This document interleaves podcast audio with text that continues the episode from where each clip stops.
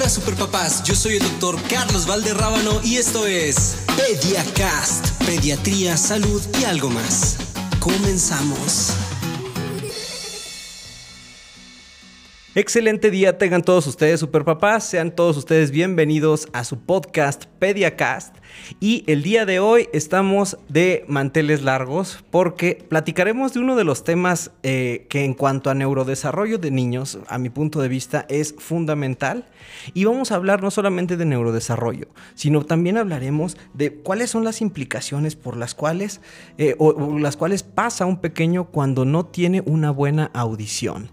Entonces, eh, consideremos que la audición es uno de los sentidos que tenemos y una de las formas por las cuales nosotros podemos meter información, sobre todo en los primeros meses de vida, así como la vista, eh, el oído son los principales, las principales fuentes para poder meter información desde el exterior y que se vaya madurando nuestro cerebrito. Y si no tenemos de manera correcta una audición, pues bueno, vamos a poderlo ver reflejado en diferentes eh, problemas dentro del neurodesarrollo. Pero pues no tiene caso que yo les platique de eso cuando tenemos a una gran experta y una gran amiga mía, la doctora Dalia Lascano, audióloga, otoneuróloga y foniatra. Y Dalia, muchísimas gracias por estar el día de hoy aquí. Ay, no, muchas gracias a ti. Eh, ya sabes también que te considero un gran amigo. Y bueno, pues hoy estamos para eh, despejar eh, varios motivos de duda que en ocasiones hay en los papás, las mamás. Claro. sobre todo también aquellos colegas que se dedican un poquito a la cuestión pediátrica, desarrollo, terapeutas del lenguaje, etcétera. Entonces creo que va a estar bien bonito este, este podcast. Este episodio va a estar muy genial y eh, también algo que quiero mencionarles es que la doctora Dalia también es mamá, entonces ya no solamente tenemos el punto de vista de la experta, sino también como mamá, por qué consideras importante todo este hecho de, la, de una eh, adecuada audición para los pequeños.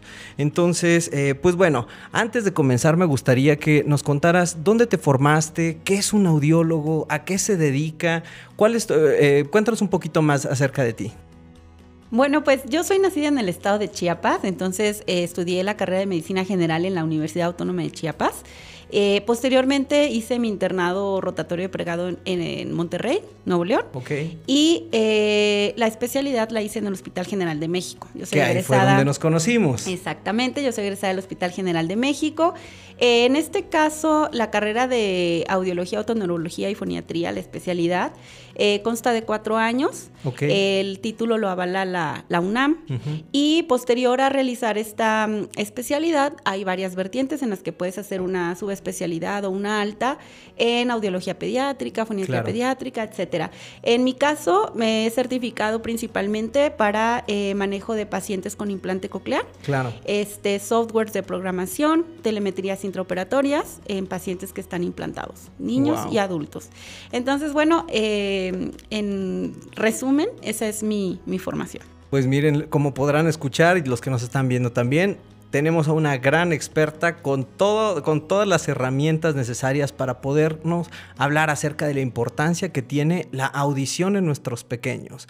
Y para poder comenzar, bueno, para comenzar con, con este episodio, Dalia, me gustaría preguntarte, estrictamente, digo, todos sabemos que escuchar es un sentido, pero ¿qué es escuchar? O sea, ¿qué es la audición? ¿Por qué es tan importante? ¿Por qué le hacemos tanto énfasis incluso desde el nacimiento a los pequeños? Pues eh, como tú mencionabas hace un momento, realmente eh, tener una vía auditiva este, en perfecto estado nos permite desarrollar pues muchas habilidades eh, cognitivas, obviamente cerebrales, pero principalmente la comunicación.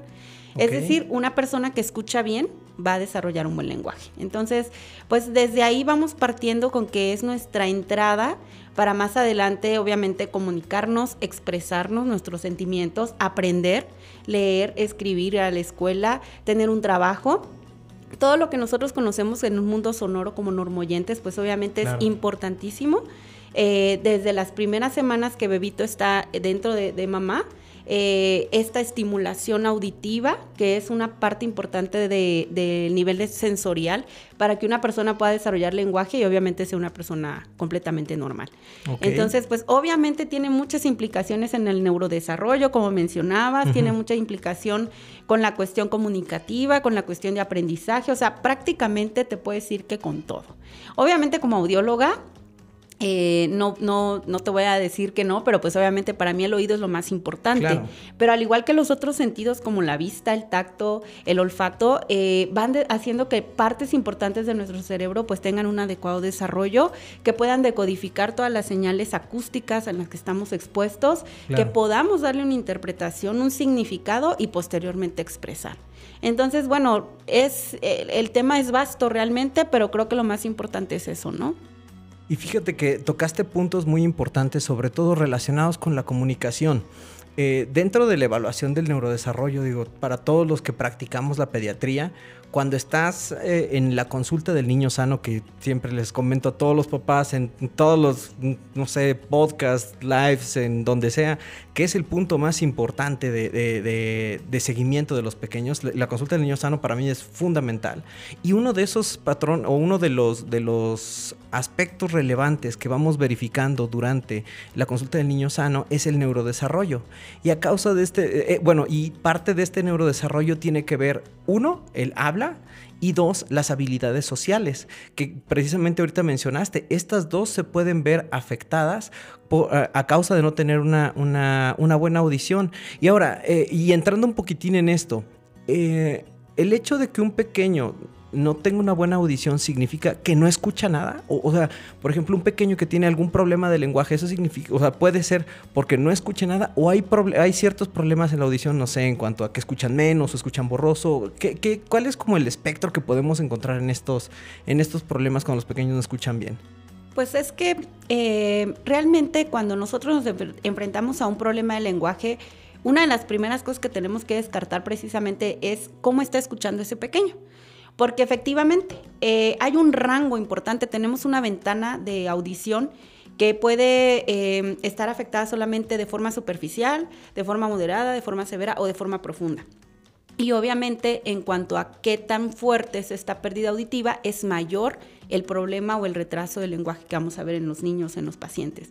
Entonces sí, un niño que escucha eh, casi un 80%, puede ser que solamente tenga algunos problemas articulatorios, que le falte de pronto eh, hilar bien las frases, este, que el lenguaje sea prácticamente inteligible, o sea, que se le entienda. Pero si este pequeñito tiene un problema de audición muchísimo más profundo, entonces el problema va a ser mucho más profundo también. Entonces aquí ya prácticamente vamos a tener ausencia de lenguaje en muchas de las ocasiones. Es decir, es un niño que no puede ni siquiera emitir monosílabos, ma, pa, ni decir palabras cortas como mamá, papá, agua, leche, mucho menos pensar en frases. Es un pequeñito que generalmente va a señalar los objetos que quiere o va a gritar o va a llorar porque no tiene otra forma de expresión. expresión. Entonces, sí, definitivamente, dependiendo el grado de afección a nivel auditivo, es el grado de afección a nivel de lenguaje. Ok. Y fíjate que e, ese es un punto muy importante, porque en muchas ocasiones me ha pasado que, eh, y bueno, digo, tú, tú, y yo trabajamos juntos, trabajamos en el mismo consultorio, y en muchas ocasiones llegan pacientes conmigo que tienen, no sé, entre los 3, 2, 3 años de edad, con problemas respiratorios, el que sea. Pero cuando estoy preguntando, tratando de hacer, entablar una conversación con ellos, que es parte de lo que evaluamos, sobre todo a los tres años, es como muy característico que un niño ya prácticamente una conversación de adulto, pues, o sea, ya puede entablar una conversación completa. Y empiezas a notar que sus fonemas son raros, pero que mamá y papá lo entienden bien. Y dices, ah, ah algo, ah, ah, aquí hay algo, algo rarito, ¿no? Y les preguntas, oye, ¿le hiciste tamiz auditivo? Sí, salió todo perfecto, mi hijo escucha perfectamente bien. Mm, ok, el hecho de tener un tamiz que está positivo, eso me va a exentar, y tal vez esa sería la siguiente pregunta. El hecho de que si a, mi pequeño le hicimos su tamiz auditivo cuando era bebé y el tamiz salió normal, ¿eso ya significa que mi pequeño escucha perfectamente bien y que ya no me tengo que preocupar de eso? No, el tamiz auditivo es un screening que obviamente nos va a decir hay alguna sospecha o no de sordera. Hacerlo en un, en un paciente que acaba de nacer y que nos diga el, tamiz está perfecto, nos da cierta tranquilidad. Sin embargo, a lo largo de la vida, de los meses, de los años, en los pacientes pediátricos sobre todo, pueden estar expuestos a virus, a alguna infección bacteriana importante, a infecciones de oído, a lo que tú te dedicas, que son eh, infecciones constantes en las vías respiratorias que, eh, por ejemplo, producen mucho moquito y ese moquito se puede ir al oído, ¿no? Es decir, pueden estar expuestos incluso a medicamentos, a muchas situaciones en el ambiente que puede hacer que ese oído que sí nació sano vaya a tener algún problema más adelante. Entonces, eh, es importante siempre, yo le digo a los papás, estar bien atentos de cómo ese niño atiende instrucciones, porque me está hablando del input, y cómo obviamente él está desarrollando su lenguaje. Si yo como mamá detecto que mi pequeño no me está expresando bien, que yo le digo cómo se llaman los objetos, las frutas, las cosas, y que él de pronto no, ni siquiera tiene una aproximación a lo que yo le estoy indicando. Y una aproximación real. Exacto, una aproximación silábica le llamamos nosotros.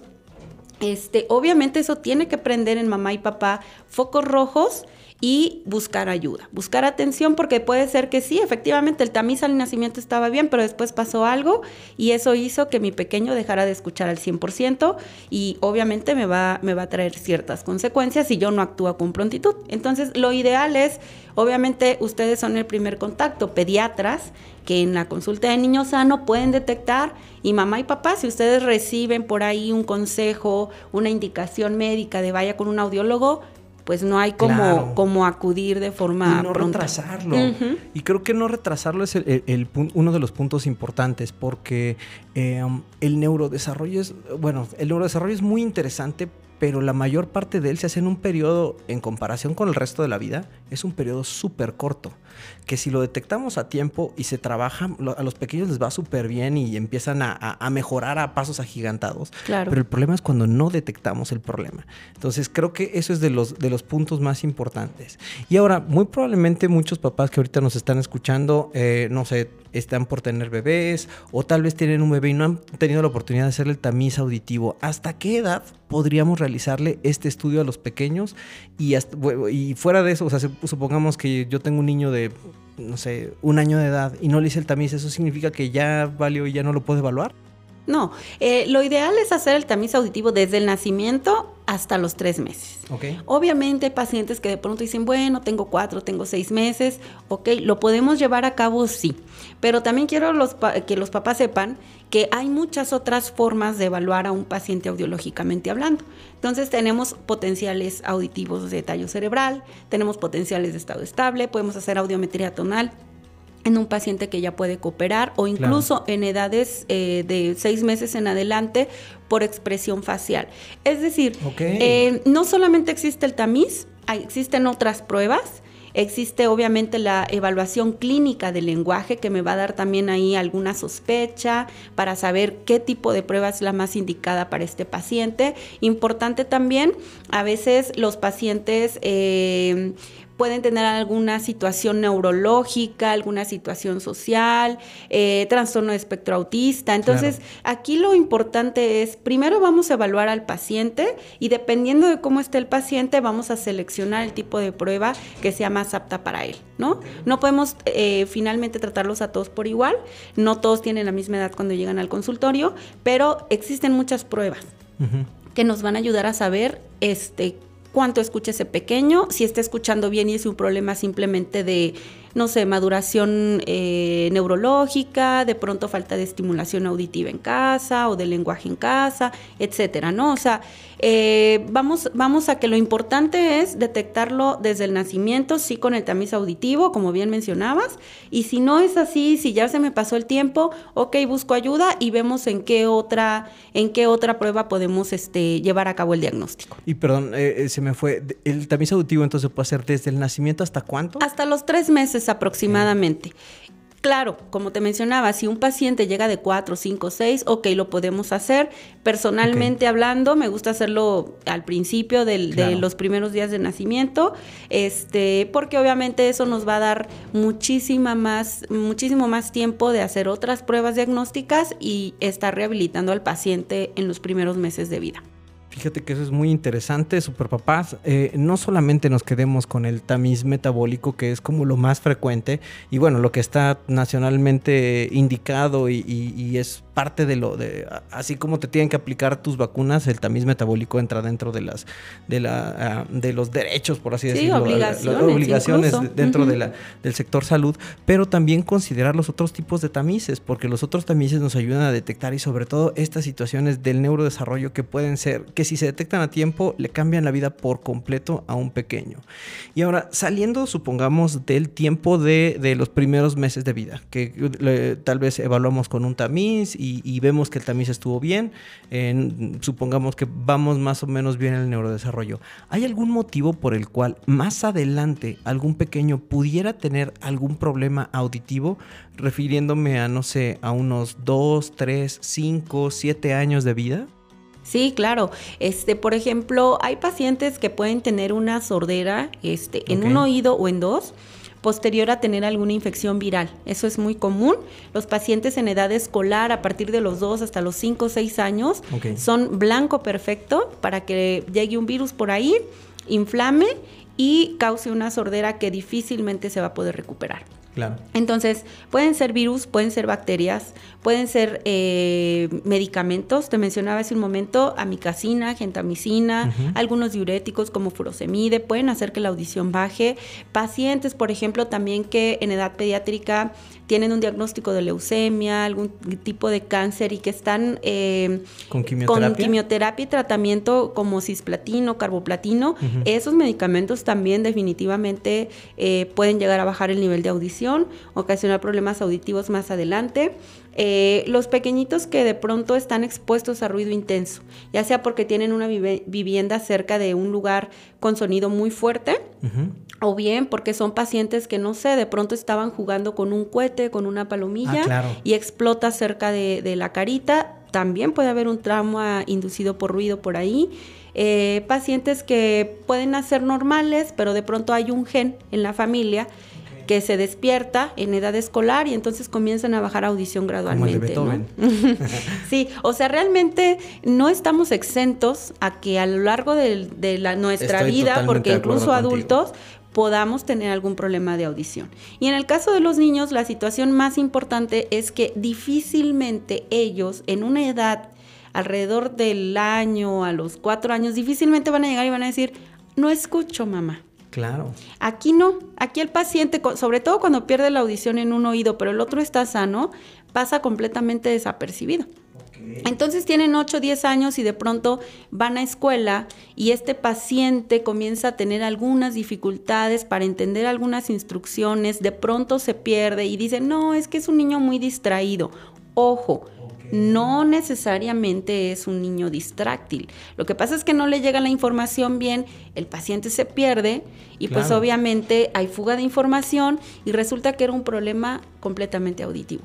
Entonces, hay muchísimas cosas, hay muchos factores en el ambiente, desafortunadamente, quienes nos dedicamos a esto, pues ya sabemos, estamos un poquito más empapados, pero sí, mamá, papá, lo ideal es siempre estar pendientes del desarrollo del lenguaje, eh, los que van a la escuelita, qué me dice la maestra, yo cómo veo, por qué de pronto tuvo una baja de calificaciones etcétera, ¿no? O sea, porque también a veces puede ser la vista y a veces también puede ser el oído y a veces puede estar combinado, desafortunadamente. Entonces, hay muchos motivos por los cuales este, puede bajar la audición y siempre lo importante es, de pronto, ok, tengo una duda, mejor que me diga el especialista qué sucede. Vale la pena, totalmente de acuerdo. Oye, fíjate que tocaste algo muy importante y que creo que puede ser uno de los, de los datos que vale la pena que los papás sepan. En muchas ocasiones, cuando mamá y papá pues son las personas o son las personas que conviven todo el tiempo con el pequeño o la pequeña, pero hay eh, el hecho de tener una convivencia tan cercana, incluso se hace un, yo les digo, un lenguaje familiar, que incluso, no sé, en vez de decir agua, todos decimos eh, baba, ¿no? O sea, por, un lenguaje familiar. Eh, y en muchas ocasiones, digo, a, mí me ha tocado pacientes que, he mandado contigo que de repente les pregunto algo y dicen, ah, ¿qué, qué, qué dijiste? Y la mamá, ah, pues que quiero unos tacos al pastor con piña. Y dices, no juegues, no dijo nada. Entonces, alguien que nos apoya, nos apoya grandemente a los pediatras de manera general, digo, no solamente en, la audición, sino en, la evaluación de un pequeño, son las maestras. Las maestras que son, que son personas que sí conviven mucho tiempo, pero tienen convivencia con otros niños, más o menos de la misma edad, más o menos con el mismo neurodesarrollo, y dicen, mm, aquí, o sea, esto se sale de lo que yo frecuentemente veo. Entonces, hagamos caso, eh, sobre todo en ello. Y otro punto que tocaste muy importante, el rendimiento académico. A pesar de que estrictamente eh, un número no dice cuánto aprendes o cuánto no, es una forma, es un cierto indicador que te puede ayudar en, eh, sobre todo para evaluar si vas para arriba, vas para abajo, o sea, más o menos ir, ir evaluando cómo va un pequeño. Entonces creo que eso vale mucho la pena que lo tomemos en cuenta. Ahora, Supongamos que, este, eh, bueno, eh, hace algún tiempo más bien tuve la oportunidad de platicar con un oftalmólogo pediatra y le preguntaba, oye, ¿hay algún momento en la vida en la cual se recomienda a los niños tener una evaluación oftalmológica por lo mismo que es una de las vías de entrada? La misma pregunta te la hago a ti. Tenemos el tamiz auditivo. Después del tamiz auditivo, ¿valdría la pena en algún momento, no sé, en la edad escolar, 5 o 6 años, tener una valoración auditiva, eh, así como un check-up, por así decirlo? De, eh, para poder verificar que la audición de mi pequeño es correcta y en qué edad sería más o menos. Sí, yo creo que vale mucho la pena. De hecho, eh, cada vez veo con mayor frecuencia que muchos eh, centros escolares piden a sus alumnos una evaluación previo a entrar. Yo creo que no es algo que nosotros tengamos como como un una costumbre exactamente hacer realmente. Pero sí, por todos estos factores que hemos visto y por todas las sorpresas que nos hemos llevado, yo sí recomendaría que antes de que mi pequeño vaya a entrar a la escuela, realizar una valoración audiológica. O sea, yo estoy enviando a mi paciente o a mi niño a la escuela con una audición completamente íntegra, con una audición que le va a permitir eh, detectar todos los sonidos, todos los fonemas que le va a permitir aprender. Entonces yo creo que sí sería una buena idea alrededor de los 5, 6 años aproximadamente, que ya van a ingresar a un nivel un poquito mayor y también incluso a nivel secundaria, porque estamos viendo que actualmente los adolescentes y preadolescentes utilizan mucho los audífonos para la cuestión para la cuestión de, iPad, de música, de muchas cuestiones. Bueno, ahorita estamos obviamente por pandemia, exacto. Pero fue, o sea, independientemente o además de la pandemia, sí veo yo que son pequeñitos que comienzan, obviamente, con esta cuestión de los audífonos y la música, ya sus intereses cambian. Y estos pequeños, si no les, no les checamos también cuánto están expuestos al ruido, con qué intensidad lo hacen, cuánto volumen, etcétera, pueden tener problemas más adelante. Entonces yo creo que secundaria también sería una buena, una buena edad para volver a checar este, la audición. Entonces yo creo que esas son las dos etapas. Al nacimiento, en caso de yo sospechar un problema, es decir, mi, mi, bebé no me, no me voltea a ver si yo le hablo por la espalda, mi bebé no se asusta si está la licuadora, si pasa una ambulancia, si se cae un plato y se quiebra, esos son focos rojos. Eh, es decir, yo tengo la sospecha, acudo al especialista. Pero si mi, si mi pequeñito va a entrar a la escuela, ok, vamos a ver que esté bien la parte auditiva, vamos a ver que esté bien la parte del ojito y yo creo que a nivel secundaria, si yo veo que mi, pequeño está expuesto a audífonos, actividades que sean con ruido muy importante, entonces volver a solicitar una evaluación. Realmente en consultorio, cuando el paciente coopera, no tardamos más de 40 minutos en hacer un estudio de audiometría tonal, confiable, que obviamente tenemos que condicionar al paciente. Muchas veces lo hacemos a través de juego, ni siquiera se enteran que están como tal en un estudio. Entonces es muy fácil, es muy práctico hacerlo y pues nos va a quitar de cualquier duda. Exacto. ¿no? Nos va a dar una seguridad como mamá, como papá, de que tu niño está listo para aprender. Totalmente de acuerdo.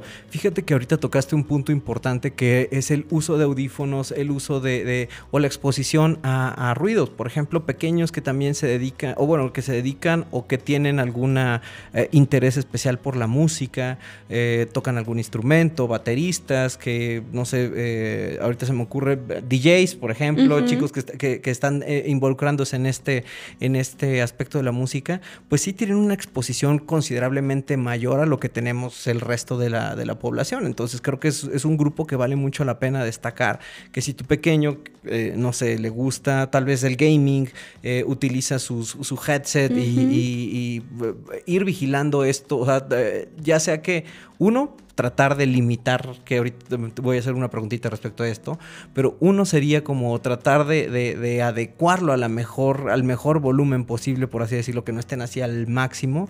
Y punto número dos, pues tener una evaluación frecuente o una evaluación profiláctica, una evaluación ya programada para que no, no vayamos a encontrar pues, problemas más adelante. Y ahora sí va la pregunta respecto a eso. ¿Qué pasa con los audífonos? Ahorita, eh, por el mismo contexto de la pandemia, mucho se, empezó a trabajar en línea, que no es algo malo, es algo a lo que nos tenemos que adaptar. Pero en muchas ocasiones los pequeños empiezan a utilizar audífonos. ¿Hay algún tipo de, la pregunta sería número uno, algún tipo de audífonos que recomendaras para, algún, para pues, estas clases en línea o esto que están realizando? Sería punto número uno. Y punto número dos, ¿hay algún nivel o, o cómo yo puedo saber qué es lo, cuál es lo deseable para mi pequeño? Sí, bueno, nosotros no vamos a recomendar como tal el uso de audífonos. Ahorita obviamente estamos como, eh, decías tú, en un proceso de adaptación a nuestra nueva realidad, ¿no? Sería mejor entonces, por ejemplo, con las bocinas del, del podría ser, o del... Podría ser si mi pequeño no tiene distractores, porque acuérdate que ellos también tienen periodos cortos de atención, entonces de pronto sí necesito casi, casi este, ponerle una, una, exacto, o una, una pared enfrente sin ningún estímulo visual que me lo esté distrayendo. Pero bueno, ok, de pronto también hay ruido en casa, mamá, papá están, no sé, trabajando, charlando, hablando por teléfono, lo que sea, y ok, se vale que utilicen los audífonos. Pero ¿qué vamos, qué vamos a recomendar nosotros? Si es necesario utilizarlos, lo que recomendamos es que sean justo los audífonos de orejera, los llamados canceling noise. ¿Por qué? Porque esos audífonos de orejera no van a requerir un volumen tan fuerte para que yo entienda bien. Si nosotros comparamos un audífono de este tipo con los de chicharito, que solamente van dentro del canal auditivo, eh, necesito yo más volumen para que obviamente lo que está afuera, lo que está a mi alrededor, no me moleste.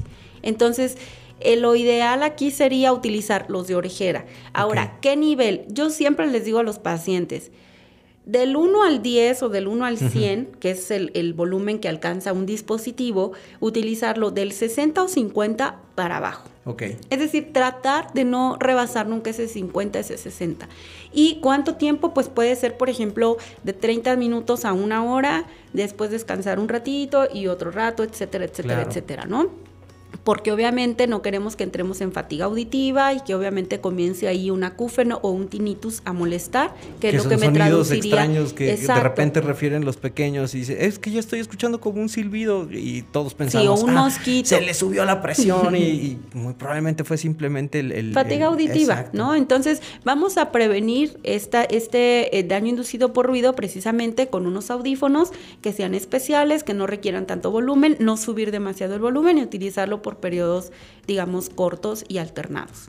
Wow, este es un aspecto muy importante y bueno, algo que de lo que yo les puedo comentar que soy súper fan es de gadgets, de cosas de electrónica, cosas de audio. Y actualmente en, eh, en, estos últimos años se desarrollaron algunos audífonos precisamente este, eh, over ear con, con, cancelación de sonido para niños. Y esto, estos que tienen de, de, importante o, cuál es el, eh, la característica principal, que tienen un control parental del, del volumen. Entonces, el papá, mamá les pueden poner un mínimo, medio o máximo y el, el, pequeño, por más que le suba todo el volumen, no va a poder exceder ese, ese, no, no conozco cuánto es lo que viene programado, pero ya vienen programados con un, con un, este, con un nivel. Entonces creo que mamá, papá, si tienes planeado comprar algún headset a tu pequeño para que, pues no sé, tenga sus clases en línea, una opción es que verifiques que tengan este control parental de, de, sonido, que creo que vale mucho la pena. Sí, vale mucho la pena. La verdad es que, fíjate, hace, hace relativamente poco hubo un estudio realizado en Estados Unidos y encontraron que el 15, del 15 al 20% de los, de los jóvenes alrededor de más de 15 años ya tienen algún problema de audición. que obviamente está pasando desapercibido. Entonces fue un estudio en el que dijeron, a ver, vénganse todos, vamos a hacer unas pruebas y oh sorpresa, el ruido ambiental porque eh, la heladería, porque eh, la música que utilizan las maestras para hacer este, para hacer actividades, el ruido que tú quieras, incluso por ejemplo eh, camiones, o sea, todo el ruido al que estamos expuestos finalmente está rebasando los, los niveles aceptables en muchos países desafortunadamente no existen regulaciones como que tan serias y entonces de pronto empieza a suceder esto, que ya empezamos a ver gráficas de pérdida auditiva en pacientes muy jóvenes, te estoy hablando de 45 años, que probablemente deberíamos esperar en un paciente de 65, de 70. Y esto no viene de ahorita, viene de tiempo. Entonces, ojo, mamás, papás con niños, como dices tú, que estamos viendo que tienen una preferencia musical, que les gusta este rollo de videojuegos y que se ponen los audífonos, empecemos a trabajar y a prevenir desde edades tempranas. Eso se me hace totalmente, un, bueno, es un estudio que no conocía y que me llama mucho la atención. Imagínate, 15% dijiste de la Alrededor población. de 15%. Alrededor del 15% de la población, o sea, de 100 niños, 15 con, con algún tipo de... Algún grado. De, ya con algún grado de, de, lesión auditiva. Entonces, ¿esto cómo puede repercutir? O sea, y decimos, algún grado, sí, van a ver que van a tener muy poquita, eh, no sé, problema auditivo, pero van a ver pequeños que van a tener mucho problema auditivo. Y eso, bueno, o sea, es... es es como una bola de nieve. Si permitimos que siga, o sea, que, que, que, pase y que pase y que pase, pues esa pérdida auditiva fisiológica, por así decirlo, que va pasando con los años, yo siempre me lo imagino como la función pulmonar.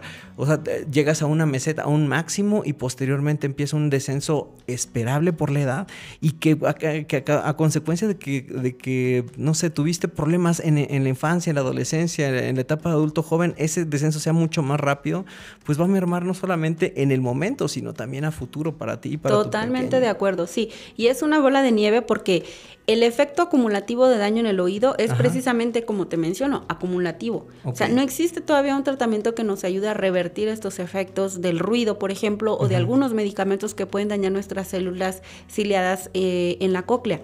Entonces, sí, finalmente, si ese pequeño ya trae una lesión, y más adelante o sin infección de oído, otra lesión, pero si más adelante necesita un medicamento muy fuerte, otra lesión, y si más adelante por efecto de la edad, que es lo esperado, comienza a bajar la audición, pues entonces va a ser un paciente que desde muy joven va a requerir utilizar una prótesis auditiva, etcétera, etcétera, etcétera, etcétera, ¿no? Entonces sí, aquí la cuestión preventiva es básica y obviamente un pequeño de 5 años, de 6 años, pues no tiene la capacidad de decir, oye, está muy fuerte o está muy bajito, porque el oído se adapta a todo, ¿eh? Exacto. De pronto tengo chiquitines que están acostumbrados a utilizar, a utilizar niveles de sonido altos. ¿Por qué? Porque mamá y papá en casa utilizan la tele muy fuerte, ponen música muy fuerte y no es que tengan un problema de audición, es que ya están acostumbrados. La, costumbre familiar, claro. Entonces, pues son pequeñitos que siempre le están subiendo de volumen a todo, ¿no?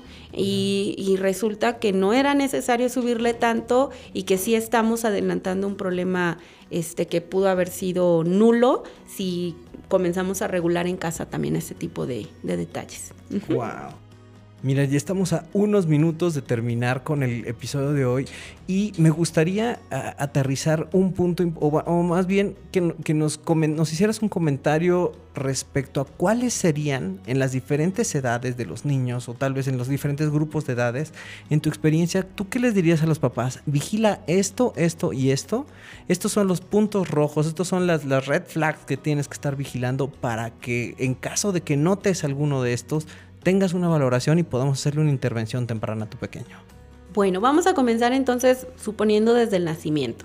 En el nacimiento y hasta los 4 o 6 meses de edad aproximadamente, los pacientes siempre van a tener eh, presencia de balbuceo.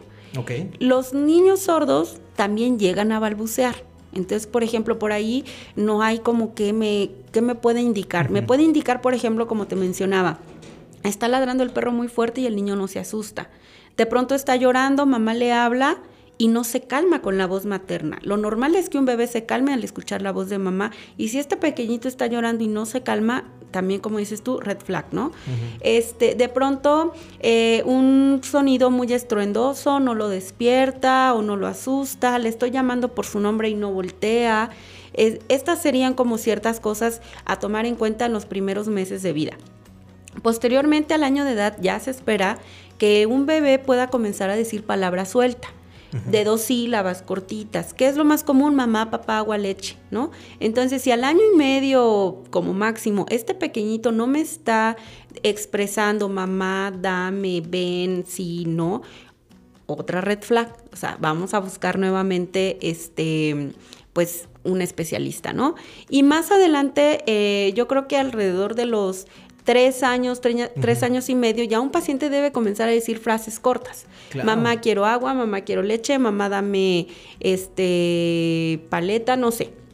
Entonces, y esos pequeños son unos periquitos, o sea, un niño después de los tres años es bla, bla, bla, bla, bla, y puedes conversar con él, aparte, aparte, bueno, él o ella, este, tienen una, un, momento eh, mágico, yo les digo, dentro del neurodesarrollo, porque eh, viven una ilusión, o sea, para ellos es una ilusión, entonces te platican, eh, es, en el consultorio te podría decir que te platican, oye, mira, yo tengo un cuadro de un dinosaurio, bueno, tenemos un cuadro en el consultorio de un dinosaurio, y dicen, ah, es que ese dinosaurio va a atacar al príncipe porque el príncipe está defendiendo a la princesa. Y se hacen toda una historia de una imagen, ¿no? Entonces, y es muy frecuente que te lo digan. Entonces, más o menos a esa edad, casi siempre tenemos una conversación ya bastante, bastante fluida con un pequeño, ¿no? Sí, claro. Entonces, si yo estoy viendo que mi paciente, que mi niño en casa no me está diciendo frases eh, cortas o ya comienza a querer incluso un nivel oracional de lenguaje, pues también hay que buscar, obviamente, eh, nuevamente una valoración, ¿no? Y de ahí en adelante, si yo tengo un pequeño que constantemente tiene infecciones de vías aéreas superiores,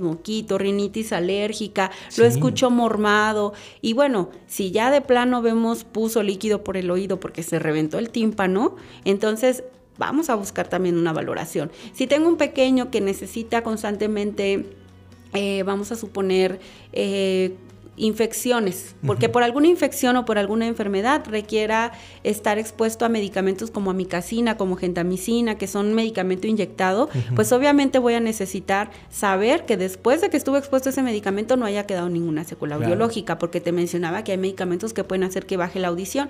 Y de ahí en adelante, ¿no? Mi, mi niño siempre está con los audífonos y tengo sospecha porque le estoy hablando y no me voltea la primera, etcétera vamos a buscar una, una, este, una valoración. Entonces, a lo largo de, la vida, finalmente en los niños, muchas cosas pueden suceder que desafortunadamente pueden llevar a que baje la audición. Y lo más importante es prestarles mucha atención. Siempre le digo eso a mamá y a papá. Cambió algo en él, de pronto dejó de hablar menos, de pronto empezó a bajar el rendimiento escolar, de pronto empezó a ser más retraído de pronto empezó a requerir que yo le esté reestructurando constantemente las órdenes, que necesita cada vez más información, que yo veo que de pronto le sube de mucho a la tele en casa, al radio, a lo que sea, cosas que no hacía antes, vamos a buscar valoración. Entonces, sí, hay muchísimas cosas y yo creo que lo más importante sería eso. Algo que haya cambiado en él y, solicitar una, evaluación que casi siempre todos los pediatras decimos, mamá, e, e incluso es un motivo de, de, internar a un niño, que llega a urgencias un niño, lo revisas. No, pues es que lo veo raro. Y lo revisas y no le encuentras nada. Y dices, no, pues, pues no tiene nada. Y la mamá te dice, ok, pero algo tiene mi hijo. No sé qué es, pero algo tiene.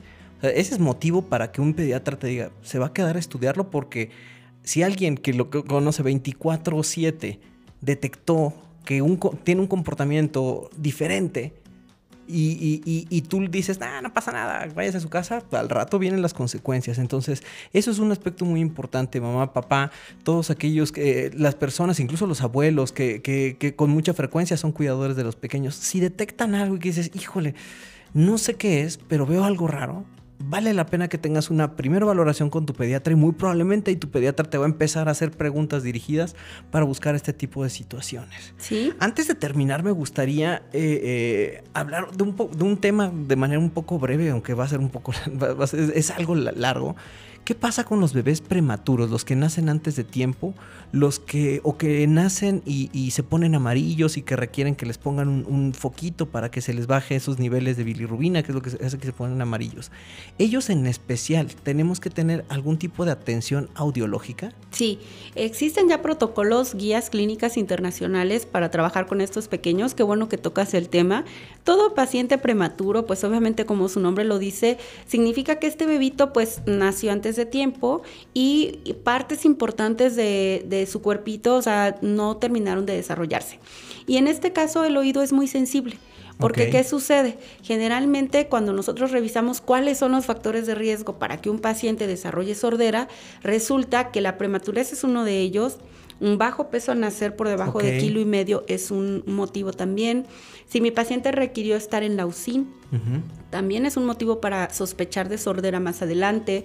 Eh, eh, por ejemplo, eh, un bebito prematuro no puede desdoblar fácilmente la bilis y la bilis se acumula en el cuerpo, que es cuando los vemos todos amarillitos. Pero la bilis de pronto puede llegar al cerebro, ocasionarnos lesiones ahí y a los núcleos auditivos con mayor facilidad. Entonces, si en, en casa tenemos a un bebito que nació de forma prematura y no le hicimos ninguna evaluación audiológica, nunca es tarde, más vale hacerles pruebas. ¿Cuál es el, caminito a seguir en este caso? Yo recibo un paciente prematuro que actualmente ya tiene, vamos a suponer, un mes de vida. Entonces, primero le voy a hacer un tamiz auditivo. Mi tamiz auditivo sale bien o sale mal, independientemente de la respuesta, yo debo hacer potenciales evocados auditivos de tallo cerebral, porque los potenciales evocados están evaluando ya la vía central de la audición, por así decirlo, y me van a decir si no solamente la parte de las células ciliadas están afectadas o no, sino que también cómo está eh, la madurez neurológica y el procesamiento de la señal o la actividad bioeléctrica, en este caso de la vía auditiva. Entonces, eh, dependiendo del resultado, pues vamos a ir, vamos a clasificar al paciente como sordo o no sordo.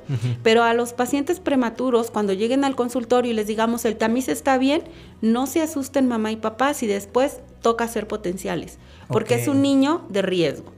Generalmente un paciente que estuvo en la UCI, que nació prematuro, que nació con muy bajo peso, que tuvo las bilis altas, entonces el porcentaje alrededor de que desarrollen sordera puede llegar incluso hasta el 15-20%. Okay. Entonces es un nivel muy alto, como para desoltarlos. Siempre, siempre, siempre las guías clínicas nos dicen tamiz auditivo bien o mal, potenciales. A diferencia de un niño sano, que yo si ese paciente sano no tiene ningún factor de riesgo, tamiz auditivo bien, alta, ¿no? Y vigilancia del lenguaje. En los prematuros no, los prematuros es independientemente de cómo esté el tamiz auditivo, aunque sus respuestas sean bonitas, estoy obligada a ser potenciales. Incluso dar un seguimiento hasta los 4 o 5 años de edad ya por ahí se menciona que lo ideal es hacerlos cada año y estar bien seguros de que en ningún momento de esa edad tan importante del neurodesarrollo va a sufrir algún grado de pérdida auditiva que pueda tener alguna repercusión negativa más adelante, ¿no? Con lenguaje y con aprendizaje. Ese punto es un punto muy importante porque el, abordaje de un, bebé que nació antes de tiempo, de un bebé prematuro, es un abordaje multidisciplinario. Porque casi que cada que, invito a algún especialista y le digo, oye, ¿qué pasa con los prematuros? No, pues tienen que tener una vigilancia por esto, un nefrólogo, pon tú. No, pues tiene que tener su, vigilancia más o menos en los primeros meses, ver que no desarrolla alguna de las enfermedades relacionadas y bla. Si es, eh, si es un neumólogo, no, pues sabes qué, que tienes que, eh, tienes que ver si tiene o no tiene displasia, si, si fue prematuro, hacerle por lo menos función pulmonar a los tres años e irlo siguiendo el resto de tu vida.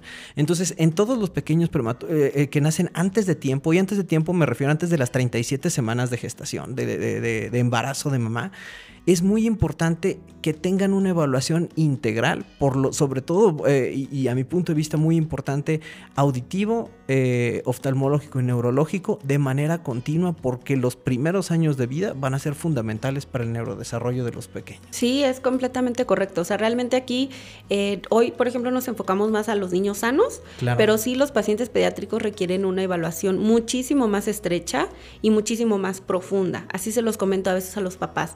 No no significa que necesariamente vayan a salir mal. Qué padre, a nosotros nos encanta dar la noticia de todo, bien. Todo normal. Ajá, pero desafortunadamente es nuestra obligación también pues informarles y sobre todo apoyarlos y guiarlos en un momento dado y tener el, el diagnóstico muy pronto a nosotros nos abre las puertas y a ustedes como papás mil opciones para la rehabilitación y que no merme la calidad de vida en el paciente. Sobre todo eso, la calidad de vida en el paciente, creo que esa es la frase importante del día de hoy. Sí. Pues Dalia, para despedirnos, ¿alguna frase o algunas palabras que quisieras tú darles en tu experiencia como mamá, como audióloga respecto a la audición de los pequeños a todas las personas que nos están escuchando?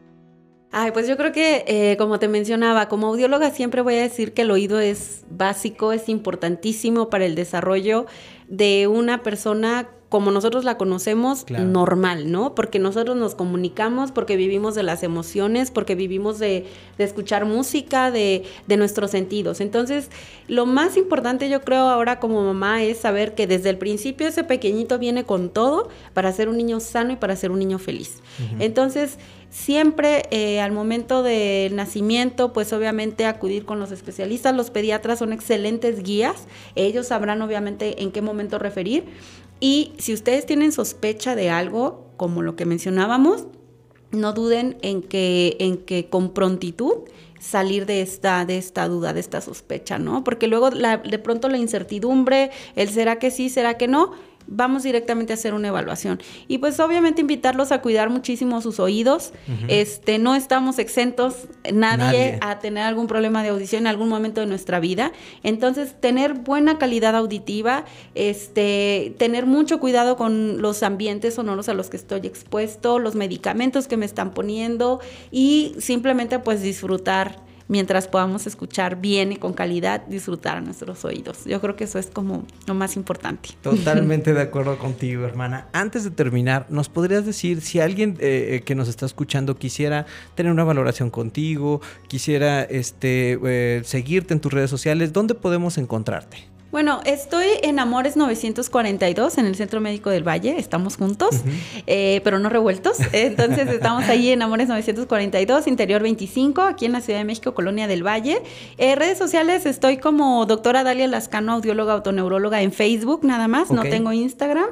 Y el correo electrónico Dalia Lascano Audióloga, arroba gmail.com. Entonces ahí estoy para servirles. Perfecto, pues super papás, terminamos el episodio del día de hoy. Creo que ha sido un episodio muy interesante de un tema fundamental desde mi punto de vista eh, como pediatra, eh, evaluando el neurodesarrollo de nuestros pequeños, porque una de las vías de entrada principales que vamos a tener va a ser la audición. Entonces creo que no hay duda que Primero que nada, el tamiz auditivo es fundamental, pero no solamente quedarnos en eso. La evaluación continua, no necesariamente que todo el tiempo estén eh, todos los meses con el audiólogo, sino que la evaluación continua en casa y si detectamos alguna de, las, de los datos de alarma que nos mencionaste, tener una valoración auditiva extra puede hacer que a tu pequeño le vaya súper bien el resto de su vida y que su calidad de vida se vaya hacia arriba. Así es. Pues hermana, muchísimas gracias por haber estado aquí. No, a en verdad muchas gracias. es un placer tenerte por acá, poder platicar contigo. Gracias a toda la audiencia que nos está escuchando y pues les recuerdo compartir este podcast y nos vemos en nuestro siguiente episodio de Pediacast. Que tengan todos una excelente tarde, un excelente día. Hasta luego. Eso fue todo por esta semana. No olvides compartirlo y nos vemos en nuestro próximo episodio de Pediacast. Pediatría, salud y algo más.